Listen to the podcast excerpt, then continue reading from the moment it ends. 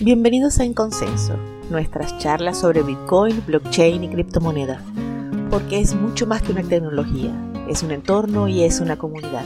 Yo soy Elena Cases y seré su anfitriona hoy.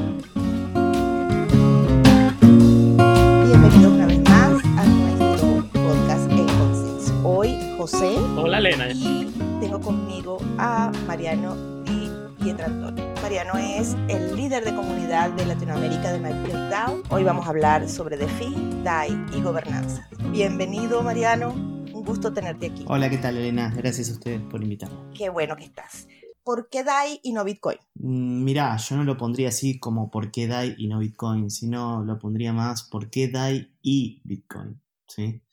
Eh, que, creo que mm, todos aquellos que estamos en este espacio desde hace eh, un tiempo relativo, ¿no? Eh, estamos aquí por Bitcoin y, creo que es el, punto del cual nace todo, todo este mundo. La verdad que no soy de aquellos que, que separan y que tienen que ser solo o solo Bitcoin o solo Ethereum o solo DAI. La verdad que no, para mí es una cuestión que se arma en términos plurales, ¿sí? Eh, con, participación de, todos aquellos proyectos que sí tienen un, un caso de uso eh, definido, ¿sí? y que no es solamente un, copy twist, como se le dice frente a otros proyectos. En el caso de, por qué Bitcoin y DAI, en mi, en mi visión, es bastante claro, ¿no? DAI es la, la primer stablecoin descentralizada en la red de Ethereum, eh, al igual que Bitcoin es el primer criptoactivo descentralizado que existió, ¿no? Eh, entonces, de ese lado es como el, match más inmediato que, se, puede, que se puede hacer. Eh, entendemos que, que DAI, eh, en términos de liquidez frente a otras stablecoins, eh, por ahí no es la número uno, pero sí sabemos que es la número uno en, en transparencia y, en lo que representa. ¿no? La sensación que tengo es que en la propuesta de DAI de organizaciones descentralizadas, MakerDAO hace hace la diferencia o es el referente. Obviamente todos estamos viendo a ver cuál es el resultado de la experiencia. Eh, por ejemplo, el evento que ocurrió hace dos días, no sé si cerraron ya las votaciones, en donde un tenedor de DAI cambió... El un tenedor de Maker. Un tenedor de Maker agarró y dio vuelta una, una votación en el último minuto. Es como para levantar las banderas, las banderas rojas.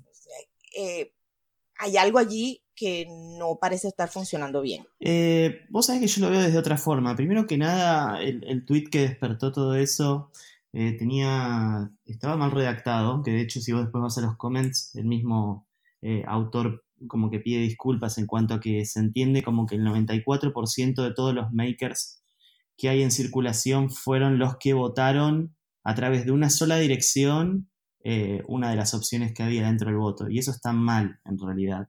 Lo que pasó fue que al haber pocos votantes para esa votación en particular, una sola dirección, que sí es cierto con muchos makers, eh, acaparó el 94% de los votos. ¿sí? Pero quiero dejar eso en claro. No es que el 94% del total supply de maker está dentro de una dirección y que hizo el voto, ¿sí? sino que fue una votación eh, en la cual ocurrió que había pocos votantes y alguien que sí, obviamente, tenía, tenía muchos, pero no el 94% de todo el supply, votó, ¿sí? Y eso fue lo que pasó.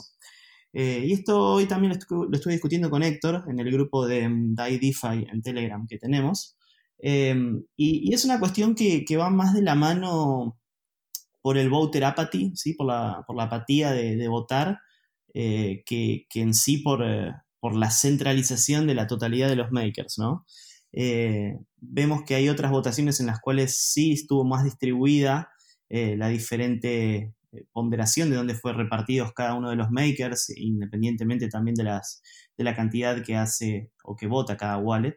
Eh, pero en esta se dio que, justo lo que pasó fue eso, ¿no? Como que hubo una gran voter apathy y que una sola whale en ese sentido acaparó la decisión.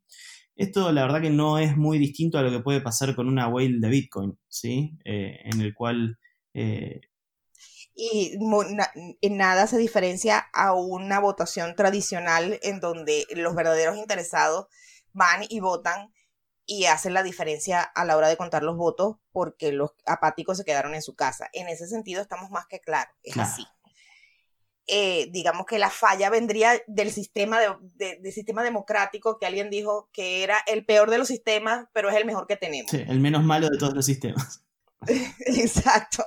Entonces, eh, en ese sentido sí, es verdad. Pero a ver, yo no sé si es que yo me estoy poniendo romántica y, o idealista, que yo creo que es una característica de todos los que nos entusiasmamos con las cripto, que nos ponemos así todo, ay, esto nos va a solucionar todos los problemas de la vida y vamos a estar perfectos y felices y va a ser la utopía hecha realidad de aquí en adelante. Puede ser que sea mi visión romántica, pero a mí me entusiasma mucho de Maker, esta, de MakerDAO, el... Eh, la perspectiva, la idea de una organización descentralizada que se autogestiona, que no depende de una cabeza, que todos entre todos resolvemos cómo vamos a resolver los problemas, que presenta una solución, eh, eh, por un lado ofreciendo préstamos y por el otro lado ofreciendo dividendos a sus tenedores. O sea, el proyecto es ambicioso y ha demostrado tener un montón de aciertos. Ahora, esto de una ballena decidiendo la cosa en el último minuto, queda claro que no es que tenga todos los, los maker él, queda claro que fue un tenedor de grandes cantidades que digamos que arrolló la voluntad de un montón de tenedores pequeñitos que estaban votando la opción contraria o otra opción distinta y un montón de tenedores pequeños que Mm, decidieron no participar. Entonces, en ese sentido, no participar es también una decisión. Y obviamente esa decisión afectó a la comunidad. Entonces, no sé si es que yo estoy poniendo muchas expectativas en algo que está recién empezando a gestarse o si de verdad es una falla que podría solucionarse si se plantearan las votaciones de otra manera, de manera tal de que no dependiera solo de la tenencia individual, eh, la capacidad de, voltear una, votación de esa naturaleza? Eh, en realidad va más allá de lo que uno puede entender primero como falla del sistema. ¿sí?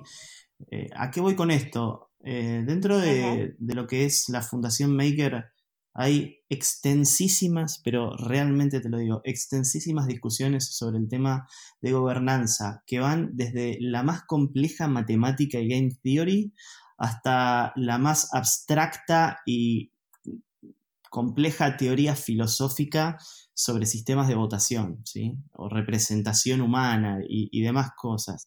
Estas son las discusiones divertidas que nos estamos perdiendo. Sí, sí, sí la verdad que están buenas, pero hay, ciertas veces que, que, bueno, que cada... Es dentro de Maker hay como muchos expertos en, cada, en ciertos temas, ¿no? Y, hay veces que se ponen bastante, bastante complejas las, las discusiones. Pero bueno, a lo que voy con esto es que inclusive desde Maker somos muy abiertos eh, en, que todo sistema de gobernanza hoy en día eh, es algo highly experimental, ¿no? Altamente experimental. Y, que se están como probando diferentes cosas. De hecho, Mariano Conti, nuestro Head of Smart Contract, eh, hizo un proyecto muy interesante eh, sobre compra de votos y, bribery en, lo que es Moloch DAO, eh, también como para pushear cuáles son todos los límites de la gobernanza on-chain, ¿no? Hay muchas cosas que se están probando. En mi visión, y esto es a título personal, yo creo que hay ciertas cosas de las cuales no podemos escapar, ¿sí? Por ejemplo, todo lo que tenga que ver para mí con el término de plutocracia es algo que vuelvo a repetirlo, no es una opinión de Maker, es una opinión mía, ¿sí? Yo creo que la plutocracia ejerce como algo natural donde hay un término o un sistema de valor y que lamentablemente no lo podemos evitar, ¿sí? Es algo, algo que crece natural. Eh, y, hasta lo podemos ver en, el mismo caso donde vos tengas eh, algún activo o algún asset de supply limitado, ¿sí? Eh, yo me he peleado muchísimo y me voy a seguir peleando siempre con todos los bitcoiners que dicen, por ejemplo, que Bitcoin con, la suficiente, con el suficiente tiempo y la suficiente distribución va, va a dejar de ser volátil, con lo cual eh, hemos discutido extensamente con, maximalistas conocidos del ambiente eh, y yo les, les pido que, me hagan una referencia a algún artículo, estudio o, cuestión empírica que se haya dado en el pasado que avale esto y nadie lo puede avalar. ¿sí? Es una cuestión que es ya un meme directamente y que nada tiene que ver con, cosas que se puedan probar. Pero bueno, en, el mismo caso es lo que eh, podemos establecer entonces para Maker, que te puedo decir que con el suficiente tiempo y distribución los votos van a estar como parejamente distribuidos eh, en, todo lo que es el ecosistema. En Bitcoin sería que el tiempo y la distribución afecta la volatilidad y en Maker sería que el tiempo y la distribución afecta el poder de voto. ¿sí? Independientemente de esto, hay otras eh, herramientas que se pueden votar y que yo, que se pueden votar, perdón, que se pueden poner en práctica y que creo que en algún punto van a, van a probarse, no del lado de Maker, o sea, todo lo que sea del lado de Maker es a través de votación, ¿no? Eh, pero sí creo que se van a hacer diferentes experimentos eh, en cuestiones como son Liquid Democracy, como son futarquías, como son Vote Delegation y todas estas cuestiones eh, más emparentadas a las ciencias políticas que, a la economía, pero que bueno, a veces cruzan de un lado o cruzan del otro. La cuestión que yo sí veo es la siguiente y por la cual para mí tiene que ser condición sine qua non, es la transparencia. ¿sí? si hay transparencia, es lo que hoy nos está permitiendo a Elena, José y Mariano discutir todo este tema y, empezar a ver entre todos y ver cuáles son las mejores recomendaciones para hacer un sistema que sea cada vez más resiliente, ¿no? Y que al fin y al cabo eh, traiga, eh, no sé si la solución que todos estamos buscando, pero como estábamos diciendo recién, que deje a, a la mayoría conforme. Bueno, este, el que sea la mayoría conforme al mayor tenedor de DAO, a la mayor cantidad de DAOs conforme. Tenemos esa, esa distinción. Eh, no necesariamente es la mejor opción para, para MakerDAO. Eh, entonces allí volvemos a entrar al tema de que la democracia es un sistema lleno de fallos, pero es el menos malo. Sí, sí, yo... Ah, eh, yo viendo los toros de la barrera es verdad, pero sintiendo un poco como, bueno, la sensación que yo tuve cuando vi aquello es esa, la sensación de un fracaso de algo que venía muy bien. Eh, creo que es una cosa grave. A, mí me hubiera gustado, por ejemplo, que otra ballena también se metiera y pues, votara lo contrario. Por ejemplo, que hubiera podido ser algo que estaba en el panorama. sí. De manera tal de que no sea uno solo el que se imponga. Pasa que en realidad es, es, es como más un espectro en el cual qué es lo que vos estás esperando del sistema versus lo que se comporta el sistema. Porque, por ejemplo, eh, Satoshi, ¿cuánto tiempo estuvo él minando o cuánto él estuvo presente en la red de Bitcoin? ¿sí? Eh, versus cuánto tiempo hoy tiene eh, DAI en, en, Mainnet, ¿no? ¿no? Recordemos que, que, DAI está desde enero del 2018, a fines de diciembre principios de enero del 2018, ¿sí? O sea, van casi 20 meses que está, eh, un poco más tal vez, 22 meses que, está live el sistema. Con lo cual, si lo emparentamos contra lo que podría ser Bitcoin en ese sentido, como para hacer un paralelismo, no porque haya que competir, ¿no? Eh, estamos todavía eh, hasta dentro de la misma etapa de lo que pudo haber estado haciendo Satoshi eh, en, la red de Bitcoin, ¿sí? O sea, todo tiene como un desarrollo natural y previo. Lo que pasa antes no se le daba atención porque en cripto y Bitcoin no tenían la atención mainstream que hoy tiene, y hoy tal vez se está haciendo como un escrutinio demasiado fuerte y demasiado específico en, en ciertas cuestiones a MakerDAO. ¿Por qué? Porque es un sistema que promete, y eso está bueno, ¿sí? Pero desde el mismo lado, por ejemplo, a mí es un tema que me interesa mucho y leo, leo bastante, y, me interesa mucho la línea de pensamiento de, Nicolás Nassim Taleb, eh, donde él habla de, skin in the game, ¿no? Eh, en donde más allá de la, si se quiere, la, no, no, habla en sí de la descentralización, pero habla de cuáles son las intenciones, ¿no? Y cómo las intenciones, siempre que aquel que tiene un skin in the game eh, favorece al sistema por el cual está, está como metido o como por el cual está en juego. Con lo cual yo también lo que puedo llegar a pensar es que si hay alguien que tiene mucho, em, puedo inclusive entender que es una persona que sabe lo que hace y que tiene que, seguir y velar por lo mejor del sistema. ¿Por qué? Porque tiene skin in the game. ¿sí? O sea, tiene mucha, mucho peso en juego. Entonces, ¿por qué alguien que tiene mucho peso en juego tomaría una decisión que le afectaría ¿sí? Eh, son, son cuestiones que es lo que te digo, rosa lo filosófico y rosa también cuál es la expectativa de cada uno. Y acá creo que también eh, va más que nada hasta, un, hasta qué es lo que uno cree que está bien o que está mal. Yo la verdad que no tengo la potestad, ni el conocimiento, ni, ni, ni, nada como para decir esto está bien o esto está mal. Sí me gusta, por ejemplo, decir, mira qué, qué, qué, tema este ¿no? del voter apathy, cómo afecta eh, el término de una votación, pero yo no diría a mí, a mí, a título personal, que por ejemplo que MakerDAO fracasó en este sentido, al menos yo, pero porque también lo veo desde otro lado. Por ejemplo, si este, esta whale pusiese una web en donde él diría recibo makers por hacer tal y tal lineamiento específico dentro del sistema, yo creo que va a tener gente que le va a dar makers. Por eso para mí, con el suficiente tiempo dentro de lo que es el sistema maker, es muy probable que se den facciones políticas. ¿Sí? O sea, es muy probable. Claro, claro. Pero es que volvemos a lo que eh, habías dicho al principio. Si hay un valor involucrado, va a pasar, va a pasar que las cosas se van a parcializar y, a ver, no sé quién lo dijo, pero alguien lo dijo y lo, dijo bien. Eh, aquello de que si repartes parejo la misma cantidad de dinero a todo el mundo en el planeta, al día siguiente va a haber ricos y pobres. Eso es así. Yo creo que es así. Y creo que hemos vivido en el capitalismo salvaje tanto tiempo como para poder predecir que eso es lo que va a ocurrir, porque es lo que ha ocurrido históricamente. Ahora, también es cierto que las nuevas propuestas que están ofreciendo las criptomonedas traen cosas disruptivas, como por ejemplo el tema de Bitcoin. Em, como moneda descentralizada, como moneda sin intermediarios, eh, de repente empezó a moverle la silla a banqueros y a gobierno. Eso es una cosa completamente nueva. Ahora viene MakerDAO y da una propuesta sobre organizaciones descentralizadas. Me parece fantástico. Si queríamos comparar el término de madurez o necesidades de eh, recoger los vidrios y asumir que hay cosas que, hay que, que son perfectibles, no necesariamente que están mal, sino que son cosas que pueden mejorarse, tendríamos que comparar lo que era Bitcoin a los dos años de haber nacido, como tú lo dices. Bien dices, porque está bien dicho. Es cierto. También es cierto que Maker ha hecho grandes propuestas en, dos, en 22 meses y me das la cantidad de meses y me sorprende que haya sido tan poco, porque ya la tenemos asumida como parte del ecosistema, como que si toda la vida hubiera estado allí. Es así, eso es cierto.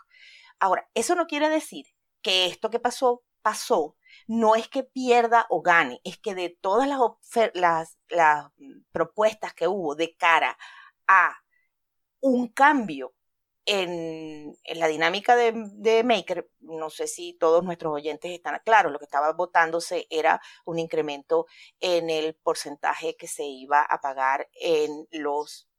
En la... Una, disminución en el, sí, en el stability Exacto. Entonces, ¿qué es la manera que tiene Maker, MakerDAO de... Em, de pagar dividendos a las personas que participan y eh, es lo que pagan las personas que piden prestado a MakerDAO. Eh, mm. Sí, ¿verdad? Eso es el problema. Entonces, estaban tratando de bajar los intereses. Me imagino que la ballena esta en particular tenía un préstamo, prefería pagar menos, aunque no, aunque esos dividendos de los que él también participa fueran menos. No, es que, a ver, sí, sí, ¿qué es lo que te dije de un principio? Eh, que, que, haya pasado eso, sí, pasó, pero no, no es que se hace como una especie de, al menos desde el lado de Maker no, no, lo tomamos como una cuestión de o se fracasó o no, lo tomamos todo como enseñanza y, y, seguimos trabajando en ello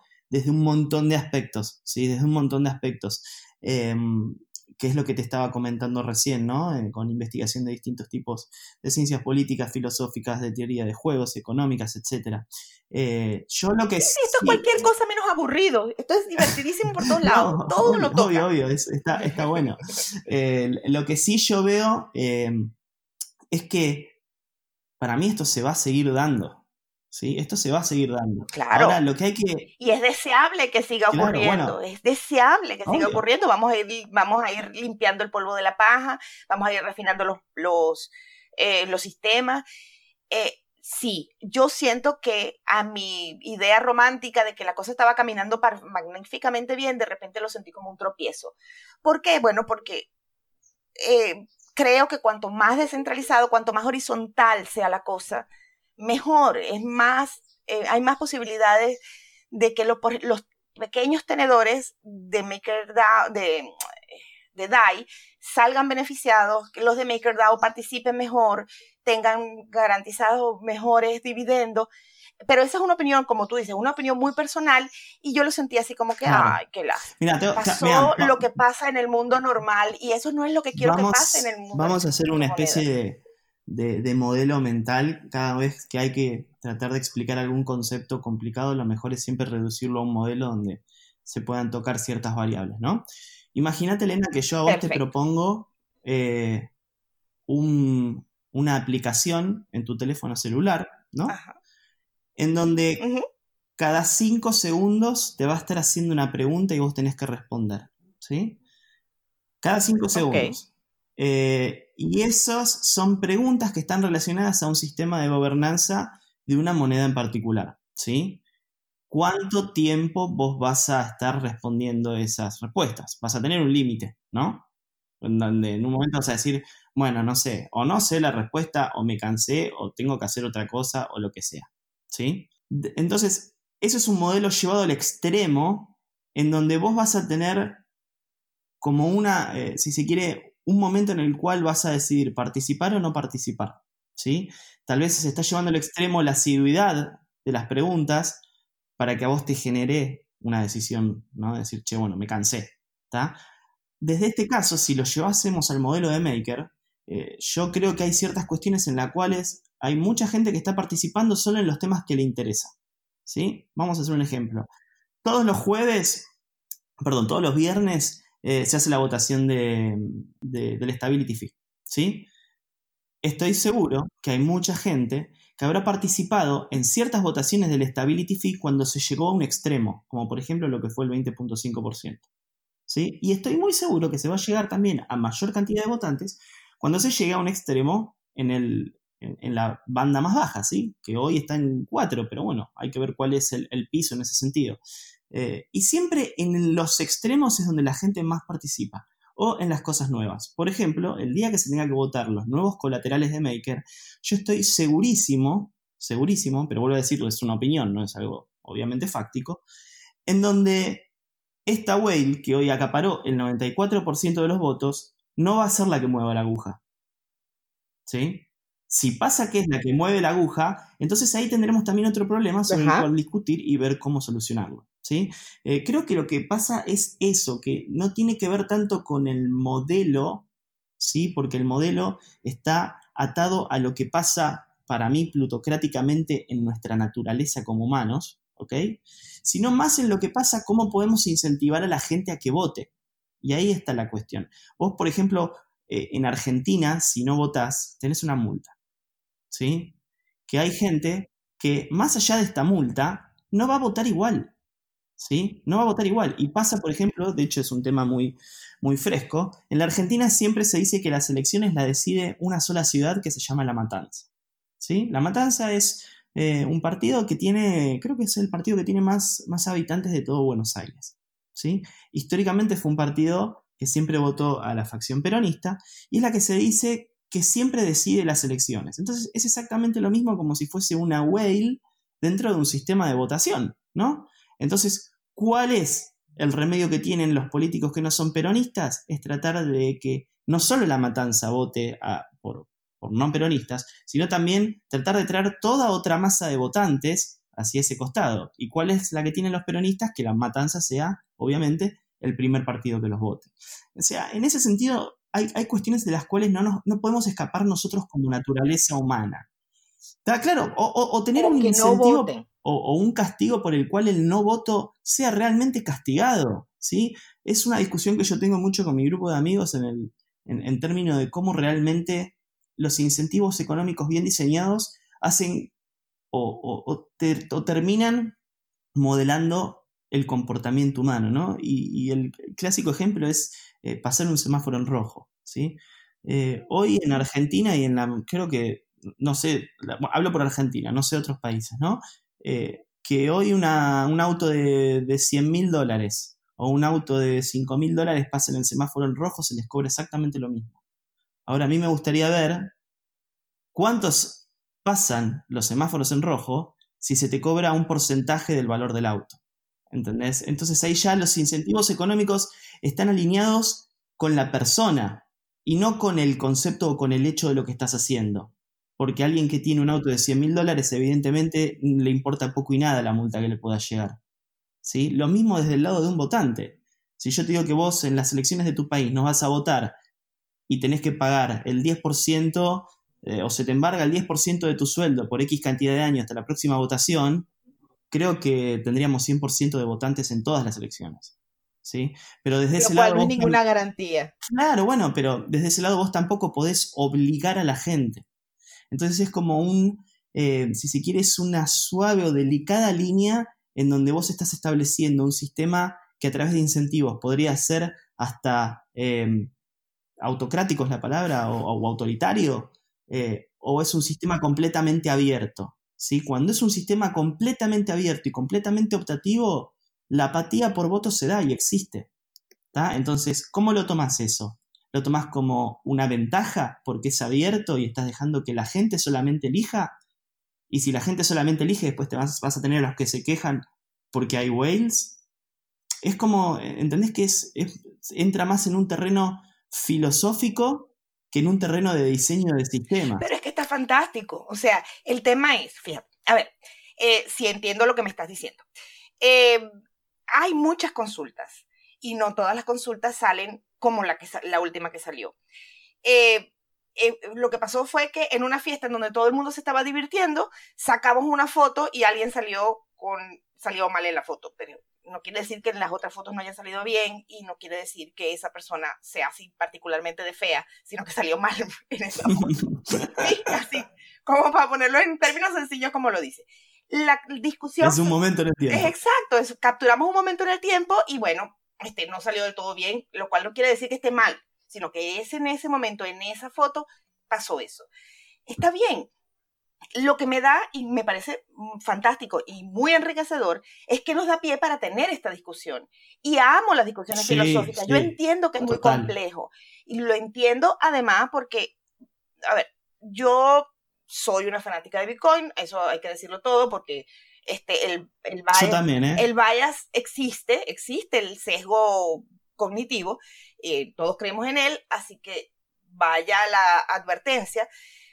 Eh, Bitcoin fue en su momento una cosa muy particular, muy disruptiva, bla, bla, bla, todo lo que todos nosotros sabemos, caminó muy bien durante 10 años y en 22 meses Maker, la propuesta de MakerDAO ha caminado pasos gigantes, pasos agigantados. Entonces, em, en parte ha caminado esos pasos agigantados porque ya venía un camino recorrido en donde habíamos discutido un montón de cosas de qué carrizo hacer con esta cosa de la blockchain, con esta cosa de eh, em, las finanzas descentralizadas, con esto de tener todo un montón de soluciones sin saber a qué problemas aplicárselo. En parte, esos 22 meses de caminos gigantes caminaron sobre esas piedras que ya había establecido Bitcoin. Se creó un ecosistema en donde la gente empezó a mirar para los lados, empezó a decir, no tengo por qué pasar por, por el banco para pedir prestado, no tengo por qué pasar por el condominio para tener una organización del edificio, no tengo por qué pasar por el gobierno para decidir y armarme una votación. Eso es un montón, eso es muchísimo. Estamos todos eso claro. Y me encanta esta discusión eh, en donde podemos decir, bueno, hay matices, ¿qué hacemos? ¿Es completamente abierta? Bueno, es completamente abierta, eso quiere decir, tiene ventajas, pero también tiene montones de desventajas. Bueno, en este caso en particular da la sensación de que por el momento, el momento en que sacamos la foto, eh, algo no salió bien. ¿Sí? sí, obvio, estoy, completamente de acuerdo. ¿eh? Estoy completamente de acuerdo. Aquí ya que mencionaste lo próximo que viene del multilateral de DAI, este, para que ese multilateral, el, un nuevo contrato, si no, mal, si no entiendo mal, este, sea aprobado, necesita una votación mínima o, no sé, ¿cómo, ¿cómo, va a proceder esa votación, por ejemplo? Si no se ha dado. ¿eh? Sí, no, no. El, tema de cuáles eh, los colaterales que entran dentro del sistema eh, todavía no tiene definida cuál va a ser los modelos tanto de votación como de, como de riesgo, inclusive de los colaterales. ¿sí? Eh, eso está ahora todavía trabajándose eh, y va a salir dentro de lo que es la, guía de todo multi, multicolateral DAI. pero independientemente de esto y, volviendo un poco a lo que decía Elena con respecto a también a lo que preguntás vos con el multicolateral DAI, lo que está bueno de esto, que obviamente es la discusión, ¿sí? Como, como estaba remarcando, y nosotros desde Maker inclusive la fomentamos, e inclusive también siempre decimos lo mismo, ¿no? Es como que no existe, no, existen eh, prácticas previas similares por sobre las cuales pararse, por así decirlo, y empezar a iterar y mejorar. Toda la iteración que estamos haciendo es por sobre la misma práctica que nosotros estamos desarrollando, ¿sí? Eh, con lo cual, obviamente que hay, siempre hay lugar equivocación, ¿no? Siempre. Lo que tenemos que hacer es tratar de que sea lo más transparente posible. ¿Por qué? porque inclusive desde nuestro análisis nosotros no nos quedamos con nuestro propio análisis y nada más, pedimos análisis a toda la comunidad, en todo sentido. Por ejemplo, para lo que es multicolateral DAI, ¿sí? los modelos de riesgo, de cuánto DAI se puede emitir por, cada colateral, cuáles van a ser los términos de liquidación, cuándo, todos los parámetros ¿no? que, que, efectúa que cada, cada nuevo colateral pueda ser ingresado al sistema, van a ser evaluados por todos los equipos que quieran. ¿sí? Nosotros vamos a poner como un template de evaluación eh, que va a ser como un poco la, si se quiere, la, la primer pata. Y cada equipo de evaluación de riesgo va a poder agregar los parámetros que quiera en ese sentido. ¿sí? Y después, obviamente, los, los token holders van a votar. Vuelvo a decir lo mismo que lo que dije hace un rato. Yo, para mí, en el primer voto del primer colateral, va a haber una cantidad de votantes muy grandes, entiendo yo, ¿viste? ¿Pero por qué? Porque es un voto nuevo, porque se está votando un hito en el sistema. Son como muchas cosas que hacen que el incentivo a votar eh, esté ahí, ¿no? Esté ahí. Eh, en, términos de, la foto, eh, sí, estoy 100% de acuerdo, ¿eh? 100% de acuerdo. salimos mal en esa foto, es con cara rara, pero, pero, no, pero creo que es de hecho, es mejor que pase ahora esto. Claro. ¿sí? Es mejor que pase ahora y, hay que ver también y analizar en frío qué es lo que está pasando, ¿no? Desde ese lado. Eh, y son todas estas eh, cuestiones que, hoy estamos eh, debatiendo y que se están debatiendo también en, en todos los foros. Y está buenísimo. creo que, que desde ese lado inclusive van a seguir habiendo otras fotos de ese estilo a lo largo del tiempo. Pero, a ver, pero, lo bueno es que estén. Es muy difícil aprender de lo que se hace bien. Uno aprende de lo que se hace mal. Y el hecho de que haya salido alguien mal en la foto no quiere decir que la fiesta no haya estado divertidísima. Eso sí, bueno, eh, lo, lo, que te pregunto es, no sé si ya se decidió como tal lo, que los multicolaterales, los, los multicolaterales eh, van, bueno, esa votación ya sucedió, ¿no? Ahora lo que hace falta es decidir cómo se... No, la votación no. se hizo un shortlist de cuáles son los colaterales a votar y todavía no, no, entran dentro de los modelos de riesgo para cada. Entiendo. y entonces. ¿Y cuáles son los colaterales que van a votar? Inicialmente van a ser Augur, Basic Attention Token, DigixDAO, Ether, Golem, Omisego y ZeroX y a Bitcoin lo dejan por fuera por volátil, mala conducta. No, no, no, porque Bitcoin, Bitcoin es otra red, no es una RC20 y no lo podemos todavía incluir. Pero, pero con... Y de ahí no podemos saltar a, hacer lo que hace el gobierno y meterle eh, oro, eh, petróleo a futuro que vamos a, explotar dentro de 20 años, no. Eh, bueno, DigixDAO, uno de estos que está dentro de votación, es, un es una especie de stablecoin, pero que estaba capeada por oro. Así que sí, oro hay en ese sentido. Y lo que sí va a ver seguramente, ahora se está desarrollando estos dos tipos de Bitcoin en, Ethereum. Uno es RAT BTC, que es un token que representa eh, el BTC en una wallet federada multisig. Y el otro es Trustless BTC, que se llama TBTC, que es un, un token que representa a BTC en una wallet a través de un bonding price curve que lo hizo la gente de Suma, eh, James Presswich, que es eh, un, crack, es un fenómeno eh, de todo esto.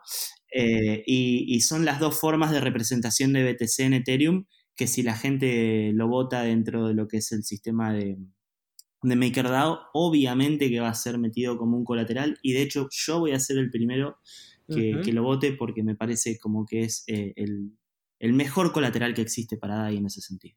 O sea, va, a haber, va a estar, va a estar Bitcoin, pero con un seudónimo. Como con una representación, claro, porque Bitcoin es otra red y no, no, no, no, no, transa nativamente. Mariano, Mariano este, lo, pregunto así lo de, lo de si la votación de multicolateral sucedió o no, es por si eh, hay alguna forma de en que, no sé, algún grupo de los makers, eh, tal cual, una facción política, decida no querer ir por el multicolateral y se mantenga el DAI único, el single DAI. Vos sabés que tu pregunta es excelente, porque de hecho existe hoy dentro de Twitter esta facción política en la cual hay muchísima gente que no le interesa el multicolateral DAI no le interesa. Ellos quieren que, que DAI sea una representación estable de Ether, ¿sí? Eh, en la cual ellos ven que si hay otro, eh, otro activo, otro asset que entra dentro del sistema de MakerDAO, eh, le quita como un peso de la importancia de, de, Ethereum dentro de lo que es todo el ecosistema, ¿no? desde el término ideológico, ¿sí? si se quiere, eh, sí, está bien, te puedo dar la derecha en ese sentido. Desde el término de riesgo, eh, la verdad que no. A mayor cantidad de, assets que hacen tu precio, más distribuido está el riesgo, por lo tanto, eh, DAI debería ser más estable. ¿sí? hay como muchas cuestiones en juego. ¿Cuál es mi opinión?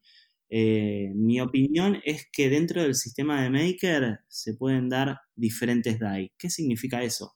No nos olvidemos que DAI en realidad en su más abstracto concepto es un, es un price tracker, ¿sí? O sea, está siguiendo de acuerdo al modelo económico que tiene de riesgos y de liquidación y otros parámetros, está siguiendo el precio del dólar. Es un dólar sintético, ¿no? ¿Hasta ahí estamos de acuerdo?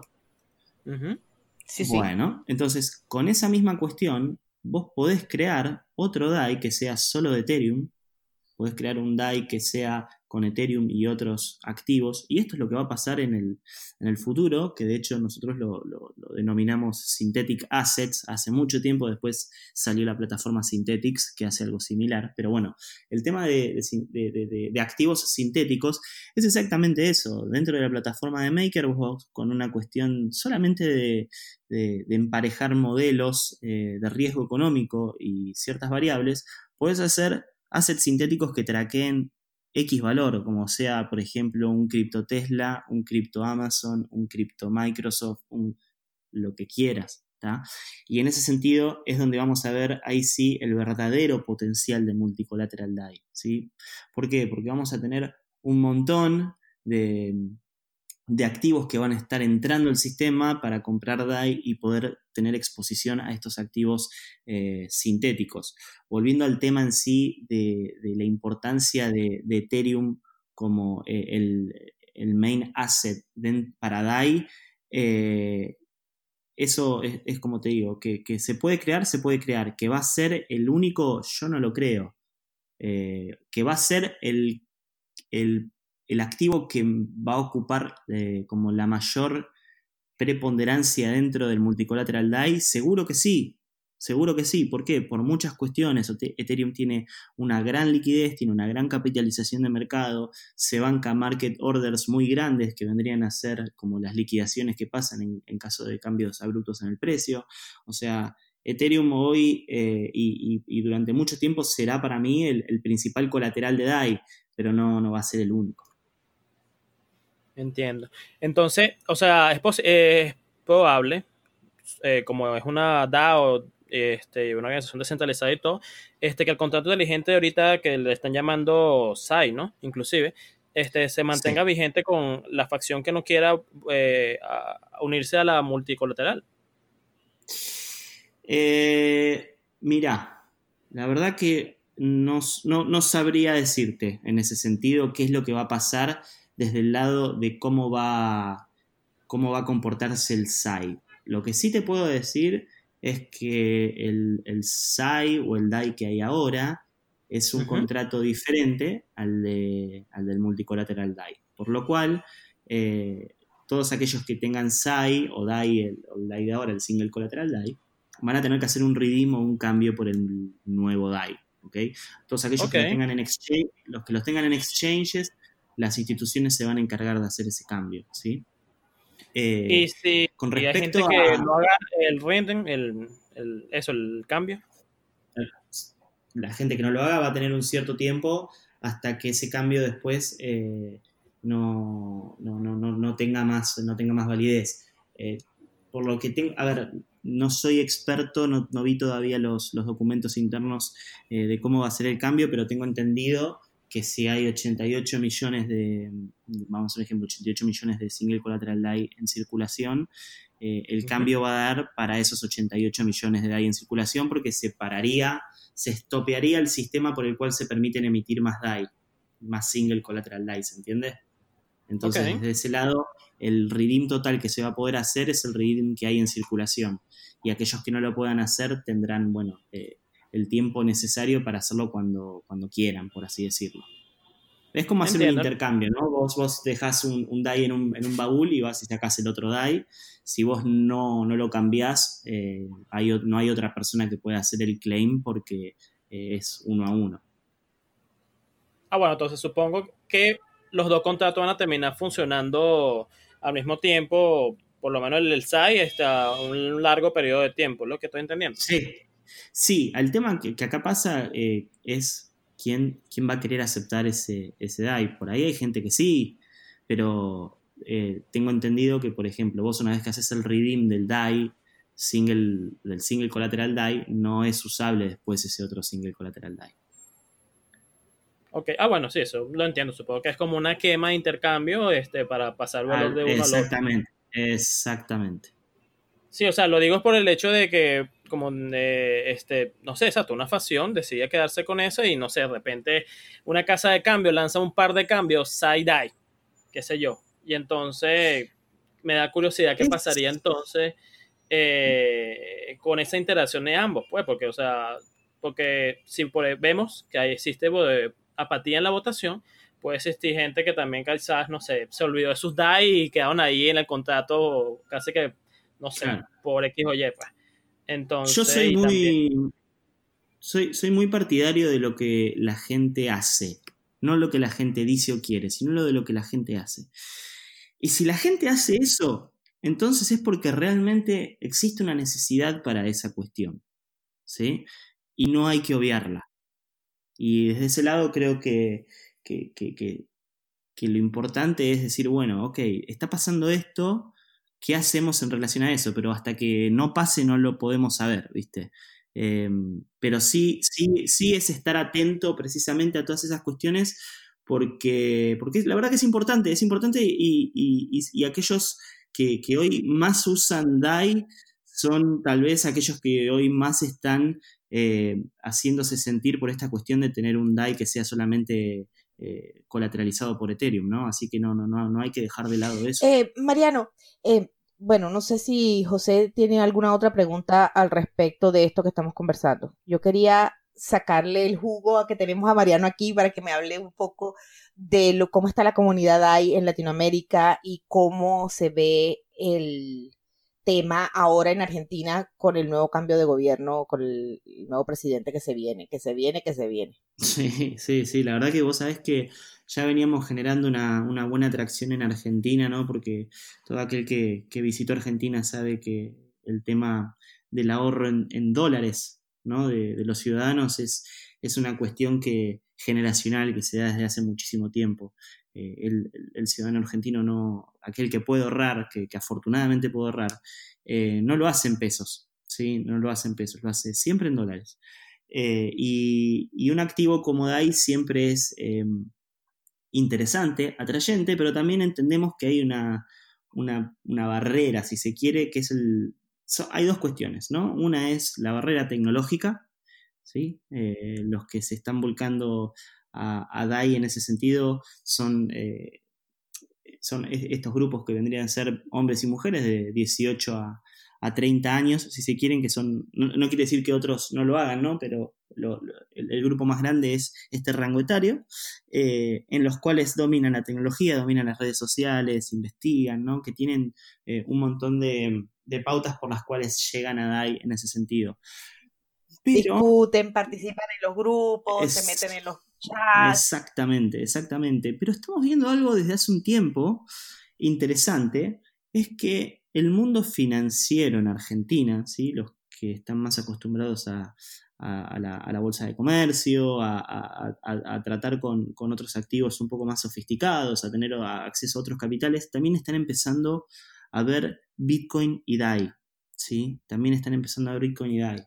Y, eso resultó interesante porque mm, eh, desde, la, desde las elecciones primarias en Argentina, cuando el dólar se, disparó en precio, o sea que hubo una, gran devaluación en Argentina, en conjunto con la implementación de un control cambiario, DAI empezó a salir en muchos diarios ¿sí? y en muchos medios, como una opción sobre todo a la cuestión de lo que era envío, ¿sí? la cuestión de lo que es eh, envío de, dinero por...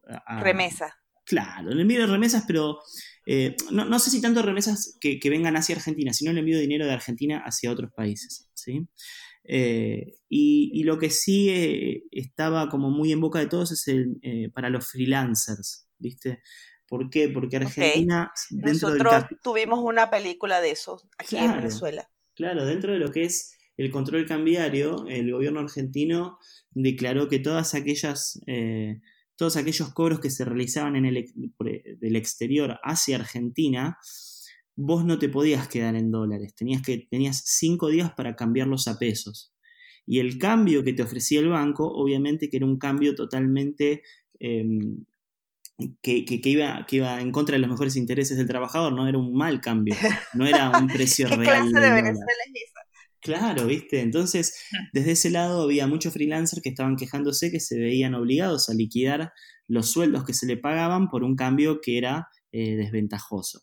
Y desde ese lado también entonces salió la cuestión de freelancers tratando de averiguar cómo cobrar en DAI, eh, cómo cobrar en Bitcoin eh, y, estas cuestiones que obviamente que cada vez que hay un control cambiario eh, son como el, medio natural para que se empiece a hablar Las criptomonedas prosperan en, en economías eh, no saludables. Eso es algo que lo sabemos. Es el adopción. Por eso es que te pregunto sobre la adopción aquí en Latinoamérica, porque digamos que la economía en Latinoamérica sufre de enfermedades crónicas, por no decir que sufre de cáncer. y mira, te lo vengo diciendo desde el lado de que Argentina tiene más de, creo que son, el otro día leí que tiene más de 100 años de un promedio de 80% de inflación anual. Eh, o sea, es una locura. Hemos tenido etapas de, hiperinflación, etapas de superinflación, hemos, tenido de todo, la verdad, ¿viste? Así que eh, dentro, de, dentro de ese... Otros que no se aburren. claro, dentro de ese conjunto de cosas, la verdad que, sí, eh, nosotros estamos un poco ya con la piel curtida. Las criptos presentan una solución a eso. Las criptos presentan además la solución de la transferencia de valor entre fronteras. DAI en particular presenta además la posibilidad de inversiones y las DeFi. Ahora, las DeFi, ¿qué tanto se están moviendo allá? Porque es literal, vamos a dejar de lado los bancos, que son una caterva de ladrones, vamos a ver qué hacemos nosotros. El tema de DeFi a mí me parece muy interesante, pero también, eh, a, ver, yo no soy un fanático ¿sí? A mí me gusta siempre tener los pies sobre la tierra en ese sentido. Em, a mí me parece extremadamente interesante todo lo que se puede hacer con los préstamos, em, pero a su vez también yo creo que en, el largo plazo esos intereses eh, exorbitantes que se estuvieron pagando hasta hace poco van a terminar de ser arbitrados cada vez que vaya entrando más dinero al ecosistema, ¿no? Con lo cual em, como, hacer una, publicidad de DeFi por todo lo que se puede obtener, entre comillas, eh, es como se dice, pan para hoy, hambre para mañana, ¿no? Eh, lo que sí yo veo interesantísimo de DeFi, claro, lo que veo interesantísimo de DeFi eh, es el tema de la apertura a servicios financieros que antes estaban solamente, no, no sé si aptos, pero que eran solamente accesibles a personas de alto capital, ¿sí? Eh, hacer eh, trading apalancado. O inversionistas certificados. exactamente. Hacer trading apalancado hoy lo vemos súper natural, pero hace 10 años eh, no todo el mundo podía acceder a eso. Eh, hacer, eh, tener swaps con opciones a, futuros en, otros mercados, poder tener acceso con, esto, con assets sintéticos, a, tener exposición a, una, acción de una empresa a través de una plataforma que está colateralizada con, cripto, son cuestiones de que hoy lo único que necesitas es tener una, una wallet y nada más. ¿sí? O sea, creo que esa es la cuestión de, la cual a mí me parece como más interesante. Si bien el mercado de préstamos es lo que más está creciendo, por, obvias razones, porque es lo más fácil, ¿no? O sea, es lo, más inmediato, si se quiere. Creo que, con el tiempo vamos a ir viendo otros tipos de avances que, van a resultar interesantes. y, creo que desde ese lado también hay que tener cuidado porque cuando hay, cuando hay todos estos tipos de boom, entre comillas, ¿no? Siempre están ahí atentos los estafadores en el medio eh, para, hacer de las suyas algo que bien sabemos en Latinoamérica, ¿no? Sí, sí, de eso tenemos un Sí, y aquí creo que también hay que tener en cuenta los riesgos asociados de lo mismo que podrían suceder, porque ha pasado en el pasado con, no sé, con el book de Perity o el latado, este, que pasa algún problema con alguno de esos smart Sí, totalmente, totalmente. Esa es otra. Eh, yo siempre digo lo mismo, digo, cada vez que me levanto y veo cuánto tiene bloqueado Compound en sus smart contracts, digo, por Dios, esto llega a volar por los aires y es una catástrofe, ¿no?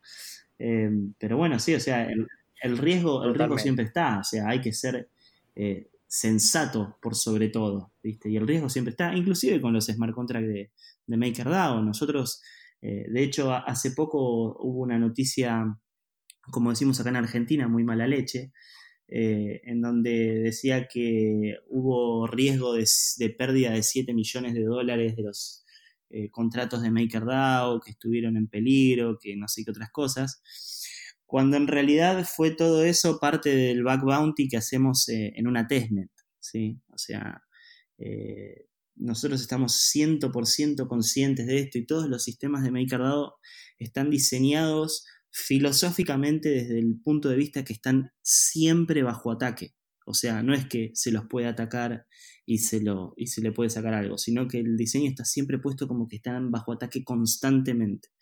Eh, y esta cuestión es el, programa ongoing que tenemos de, Bounties y que se descubrió esta falla eh, en la testnet y, me pareció como, medio, medio como, como, con cierta animosidad ese artículo, después, bueno, lo tuvieron que salir a aclarar, ¿no? Pero, pero desde ese lado, sí, la verdad que el tema del riesgo es algo que, va a estar presente siempre porque no, no, pasa solamente en lo que es el ambiente de blockchain o criptomonedas, sino que es una cuestión que, que, pasa a nivel mundial donde hay humanos que escriben software donde el software no es perfecto. y sin software. Hay gente que vende buzones. Claro, exactamente. es así. Bueno, eh, José, em, José escribió un artículo muy bueno hace dos días atrás, eh, donde decía que cuando se hablaba de un proyecto sobre cripto y se hablaba solo de sus ventajas y no de sus debilidades, realmente no se estaba haciendo educación sino que estabas haciendo propaganda. José, este, este podcast pasó la prueba. Mariano es bastante honesto con los riesgos asociados en todo esto. Y eso me gusta. Entonces, es mejor hablar las cosas con toda la claridad del mundo. Mariano, hablemos de otra cosa más feliz. Eh, fuiste a la DevCon de Japón. ¿Qué hizo un líder de comunidad de MakerDAO dirigido a Latinoamérica en Japón? ¿Te divertiste? sí, no, la verdad que estuvo buenísimo. Es mi segunda DevCon. La primera fue la de Praga el año pasado. Eh, y bueno, ahora esta que tuvo lugar en Osaka. Bueno, pero no te privas de nada. no, no, no, la verdad que estuvo bueno. Eh, y, lo, que, lo que vamos a hacer allá, los líderes de comunidad en ese sentido, es uno, ver obviamente hacia dónde está yendo todo el desarrollo, ¿sí? Y, y ver y teñirlo, si se quiere, un poco de lo que uno vive en su región, ¿no? Dentro de lo que es mi, trabajo como líder de comunidad, lo que más me gusta hacer y lo que más hago, ¿sí? Es viajar mucho, hablar mucho con gente y ver cómo utilizan, ¿no? DAI y cómo puede ser que tengan eh, o, que puedan utilizarlo para ciertos casos de uso o cómo es que con DAI se puede ayudar a, a, solucionarles un problema, ¿no? Entonces siempre estar a, la vanguardia de lo que está pasando en términos de desarrollo te abre, te abre la cabeza en cuanto a lo que puede venir y cómo, y cómo ayudar a, las personas, ¿no? Eh, una de las cuestiones que, yo estuve viendo la, última vez que estuve en Cúcuta eh, es eh, cómo, la gente compra, ¿no? En, calle y, que lleva mucho efectivo siempre encima y y eso también es un problema de seguridad porque hay mucha gente que estaba cruzándose de, Venezuela a Cúcuta para hacer las compras y bueno, como el puente estaba cerrado, había mafias que te cobraban, como decimos nosotros acá en Argentina, peaje por pasar por ciertos lugares o tenían que comprarle comida, bueno, hay muchas cosas en las cuales se puede hacer como una mejora y que siempre la tecnología eh, tiene que estar al servicio de eso, al servicio de ayudar, al servicio de, traer casos de uso, sino que sea solamente especulativo, ¿sí? Eh, es como como cuando vos dijiste hace unos minutos que, Bitcoin le quitó el status quo a muchos participantes poderosos y me parece que es sensacional eso, de hecho ahí es un caso de uso, ¿no? Es como eh, distribuir el, status quo. Y en ese sentido también, por ejemplo, es decir, bueno, ¿cómo podemos hacer para que toda esta gente eh, tenga una mejor calidad de vida eh, utilizando la tecnología con ello, ¿no? Y, es algo de lo que a mí más me gusta y por eso el hecho de, ir a Praga la otra vez, de ir a Japón ahora y, ver cuáles son las mejores formas de que con los avances de tecnología se puedan se pueda dar una mano a la gente en, cada región, ¿no? ¿En qué se diferencia la comunidad latina de la comunidad de otros lados, de Europa o de Estados Unidos? Mira, en, mi opinión, en términos de que la comunidad latina siempre tiene, está dirigido primero a, a, un, uso que es el ahorro, en su gran mayoría, ¿sí? En su gran mayoría. Em, muy poco, muy, muy poco veo como a cripto como medio de pago, ¿sí? Em, el medio de pago es, es algo que, si vos te pones a pensar a nivel mundial, las eh, soluciones centralizadas funcionan perfectamente. ¿Sí? funcionan perfectamente y vos te pones a discutir con quien quieras y te va a decir, mirá, eh, yo la aplicación que uso me anda tan bien que hasta estoy feliz de que utilice todos mis datos. ¿sí? Estoy feliz de que me diga si estoy cerca de un local que a mí me gusta, estoy feliz que me dé eh, o que me sirva una publicidad o un advertising de un producto que yo creo que me puede gustar. O sea, hay mucha gente que, si bien nosotros estamos acostumbrados a leer que, bueno, que la privacidad, que esto, que el otro, que nos espían, la verdad es que hay mucha gente que está conforme con eso. ¿Sí? mucha gente está conforme. El otro día hablando con un amigo me dijo, mirá, yo la verdad que a mí no tengo ningún problema en que Google utilice mis datos. Si me está dando Google Maps, me está dando Google, me está dando Hangouts, me está dando un montón de cuestiones que si yo las tengo que pagar no lo pagaría. Y no podría pagarlo. Y hoy, por ejemplo, me decía, tener, no tener Google Maps en mi vida es un problema. ¿Sí? Entonces, hay que ser realistas en donde la ideología termina versus la utilidad empieza. ¿no? Entonces, vuelvo a decirte lo mismo. ¿Qué es lo que veo yo en Latinoamérica con tema cripto? Ahorro. Ahorro. Cripto en Latinoamérica es la puerta de salida que vos tenés a políticas monetarias completamente estúpidas por así decirlo. Es el opt-out que tenemos. Sí, pues, sí, sí, este, vamos a decirlo elegantemente, estúpido. Claro, perdón, no, no sabía cómo, cómo, qué eufemismo suave poner en ese sentido, pero la verdad es que, que, la verdad, claro, no hay, A mí se me ocurren un, a mí se me ocurren un par más, pero resulta que estamos en horario infantil. bueno, y la cuestión es esa, es decir, cripto en Latinoamérica es tu puerta de escape a políticas monetarias sin sentido.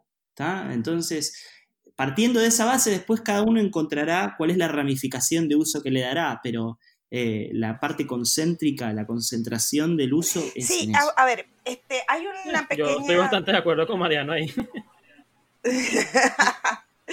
sí, lo que pasa es que, a ver, eh, el tema de los pagos, por ejemplo, para Venezuela fue una alternativa el tema de que tienes que tener dólares en efectivo porque no hay efectivo para mover las cosas en la calle. Yo entiendo que somos una excepción.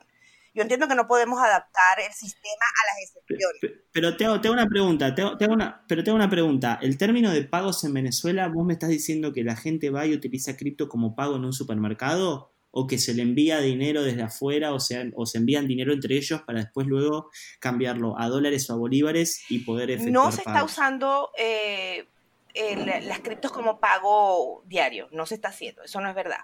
Eso no es cierto, pero, ¿Mm? pero hay varios proyectos que sí estaban ah, tratando de entrar en ese nicho. Eh, incluso casa, puntos de venta, eh, casas de cambio, ofreciendo soluciones en un nicho que está vacío, porque Venezuela tiene un serio recorte de efectivo en moneda nacional. ¿Y cuántos dólares en efectivo pueden entrar por la frontera? Tendrían que entrar camiones completos para decir que estamos Sí, y también, este, completando lo que dice Elena, eh, de los usos que mencionaste, se usa más que nada aquí como cobertura cambiaria. Y un segundo uso más secundario que ese es el de remesas que también mencionaste, pues.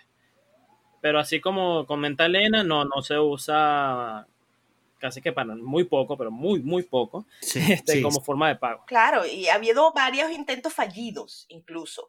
Este, pero podría ser, o sea, el potencial es ese. Cualquiera puede abrirse una cartera de DAI, cualquiera puede abrirse una cartera de Bitcoin, puede usar Lightning Network para bajar las comisiones. O sea, eh, tendría que ser en teoría una solución a eso también en economías así de aberradas como las nuestras, ¿no? Vamos a hablar de que Argentina tiene problemas de inflación, pero no tiene problemas de Sí, no, de hecho hay, hay, exceso, hay exceso de papel en la calle.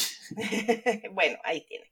Sí, sí yo lo que, lo que veo en ese sentido es, a ver, que es también algo que se discute dentro de la Fundación Maker, es decir, eh, en términos de pago, ¿no? ¿Cómo, ¿Cómo entras a un mercado? Y vos acá es un, un tipo de análisis que haces que se llama o top-down o bottom-up. Hacer un término de análisis top-down, es decir, bueno, yo voy con el gobierno, hago algún tipo de acuerdo en el cual me facilite que los ciudadanos puedan pagar utilizando o tal billetera o tal servicio, tal cuestión. Eso por un lado, ¿no? Después tenés lo que es un análisis bottom-up, que es decir, no, démosle a la gente la posibilidad de que libremente puedan utilizar DAI, Bitcoin, lo que sea, y que eso orgánicamente crezca como un medio de pago. ¿Sí? Que por otro lado, esa es otra estrategia. La realidad es que ninguna de las dos estrategias por sí sola funciona. ¿sí? ¿A qué voy con esto? Eh, Venezuela terminó hablando de Bitcoin y de cripto, ¿sí? Porque la gente también transaba en eso y lo empezaron a ver, ¿sí? Después se verá si también es eh, leí mucho que, bueno, que el gobierno venezolano estaba capturando eh, máquinas mineras para, minar criptomonedas. ¿sí? Entonces, desde ese lado, ¿cómo, se llegó a eso? ¿no? Se llegó porque la gente lo empezó a establecer y lo vieron que era profitable. Desde esa cuestión es, es donde vos empezás a ver que pueden existir otras herramientas. ¿Cuáles serían esas herramientas? Eh, como decía José recién, bueno, se utiliza como cobertura cambiaria. Entonces, si vos tenés un país donde no existe total penetración de Internet, ¿te sirve una billetera online para pagar? No, no te sirve. Te va a servir para ciertos centros, como lo que pasa hoy en Argentina. Vos en Argentina haces 600 kilómetros y, no tenés señal por media hora hasta que enganchás otra ciudad que sí tiene una antena grande y volvés a tener ciudad, y volvés a tener señal de, Internet. ¿sí? Eh, y como pasa en eh, te diría en el 99% de los países de Latinoamérica. Si Vos salís de las urbes centralizadas, haces 100 kilómetros y te quedas sin señal hasta que enganchas otra urbe. ¿sí? Entonces, todo lo que tenga que ver con cómo es la penetración de medios de pagos online tiene que tener en cuenta esto. Y ahí es donde entran, eh, entran las tarjetas de, carga de prepago. ¿sí? Es decir, bueno, yo tengo eh, alguna de estas dos marcas populares eh, de tarjetas de crédito que yo las puedo cargar, sea con Bitcoin, sea con DAI, sea con Ethereum, y a mí eso me sirva para ir a hacer un medio de pago offline, entre comillas, esa es otra solución. ¿sí? Ahora yo lo que pregunto, que es lo que siempre discuto con bitcoiners, ¿no? Es que a vos una cripto te permita utilizar a la misma como un medio de pago, no sé si es la mejor opción que vos podés tomar o la mejor decisión que vos podés tomar. ¿A qué voy con esto? Yo soy, yo soy, o sea, yo soy fanático de Bitcoin. Me considero un Bitcoiner, ¿sí? Eh, no, no, no soy, lo dije desde un principio de la nota, no soy aquellos que se paran y que dicen, no, solo DAI o solo Ethereum o solo Bitcoin. No, no, yo soy un Bitcoiner, a mí Bitcoin me gusta. Pero yo, eh, ni en mi más loco sueño, usaría Bitcoin para gastarlo como una moneda. Yo, ¿eh? Por ahí otro sí. Pero dentro de mi racionalidad económica, no lo haría nunca. Porque yo tengo para mí, en mi mente, en mi tesis, que Bitcoin va a ir subiendo de precio. Podrá bajar, sí, podrá bajar, pero a la larga, on the long run, tiene un efecto aspiradora sobre el fiat mundial. Por ahí Ether también en menor medida. Por eso te digo que yo no sé si usaría Ethereum y Bitcoin como una moneda más allá de que pueda ser utilizada. Y por eso yo siempre tuiteo, usa DAI y, y ahorra Bitcoin y Ethereum. Esa me gusta. No, no, este, hay una teoría económica que obviamente no me acuerdo cuál es. Ya la, a nuestros oyentes seguramente la pondré en el, las notas del episodio, la pueden buscar ahí. Eh, que dice que eh, dado un mercado donde haya muchas monedas, la moneda más basura es la moneda que va a usar la gente en, en la calle. En el caso, por ejemplo, de Argentina o Venezuela, sí, quien tiene dólares, quien tiene Bitcoin, quien tiene Ether, quien tiene DAI, va a usar bolívares y pesos. Pero no va a salir de, de sus monedas pesadas. Eso vos Elena, esa ley. Gresham Eso, ley de Graham. Eh, sí. Eso, que mejor. Gresham, la, la, ley de Gresham lo que te dice eh, eh, en su más abstracto concepto es bad money drives out good money. ¿Sí? O sea que el dinero malo saca de circulación el dinero bueno. Pero acá tiene una cuestión muy importante, es que el dinero malo tiene que ser enforzado legalmente por un gobierno, que fue lo que pasó en Argentina después del 2001. En Argentina, después del 2001, después de la crisis enorme que tuvimos, hubo un experimento horrible, horrible, en el cual hubieron en circulación tres monedas legales en el país. Estaba el peso, estaban los patacones y estaban los lecop. Patacones y lecop, sí, es que escuchar esto porque es, fabuloso. Patacones y lecop era, era una especie de bono moneda que se emitió a través del Banco Central, en la cual valían lo mismo que un peso. Todos tenían un valor nominal 1. ¿sí? Para los que están escuchando es muy distinto lo que significa valor nominal de valor real. El valor nominal es el número que tiene impreso. El valor real es lo que vos podés comprar con ello. Y acá se empezó a dar una dinámica muy particular, que es lo que vos mismo dijiste, Elena. La gente usaba más patacones y más lecops y se guardaba los pesos porque entendían que eran lo que más rápido se querían sacar de encima. ¿Sí? Con lo cual, en términos económicos, aumentaba la velocidad de circulación. Cuando vos tenés una moneda a la cual la velocidad de circulación es muy alta, el precio tiende a cero. Por eso, por cada peso se pagaban más patacones y más lecops a medida que pasaban los días. ¿Sí? Hasta que el gobierno dijo, no, no, para, esto es una locura, lo tenemos que sacar ya de circulación. Y así fue que lo sacaron, pero duró, duró su buen tiempo, duró como un año. ¿eh? Estoy pensando que algunas locuras no las hemos tenido aquí, José. No, no, aquí son, aquí son, aquí son más, aquí son más sofisticadas, aquí está el petro, pues. No, acá en Argentina acá hemos, hemos probado de todo. ¿eh? Bueno, pero. Aunque la, la, la que menciona María no sé que fue más masiva que lo que es actualmente el petro, pues, pero no, por lo menos más sofisticada sí es. Claro, pero ponételo a pensar, vamos a hacer un, otra vez, vamos a llevar todo a, un modelo simplificado como para ver cuáles son las variables eh, que, que, trabajan, ¿no? Imagínate que el petro es una moneda digital enforzada por el gobierno venezolano que te fuerza a vos a utilizarla.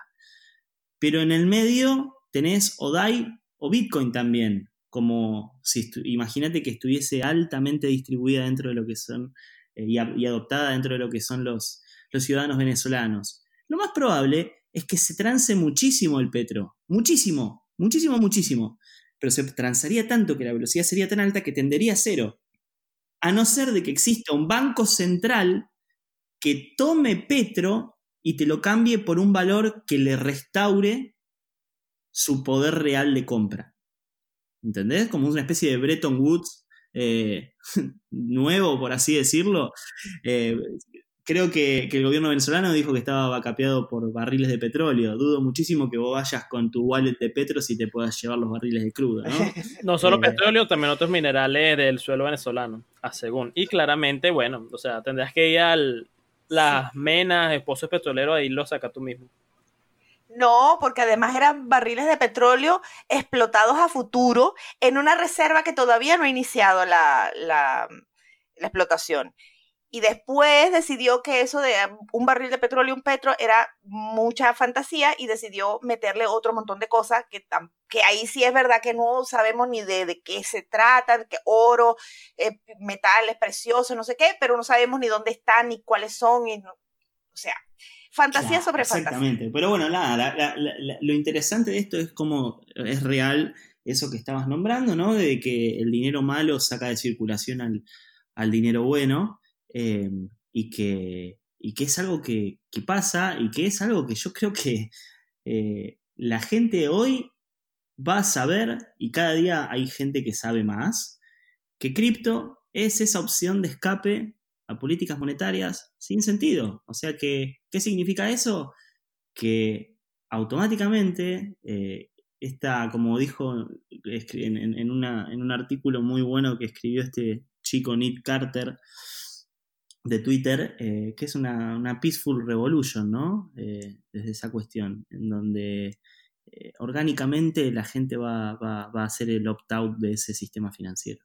Bueno, a todos nuestros oyentes, Mariano tiene Twitter. Si quieren preguntarle, si quieren saber cómo va el proyecto de MakerDAO en Latinoamérica, si quieren ser parte de la comunidad de MakerDAO en Latinoamérica y seguirse enterando de los chismes internos, este, síganlo, es arroba Marianne Di Pietra, eso es arroba M-A-R-I-A-N-D-I-P-I-E-T-R-A.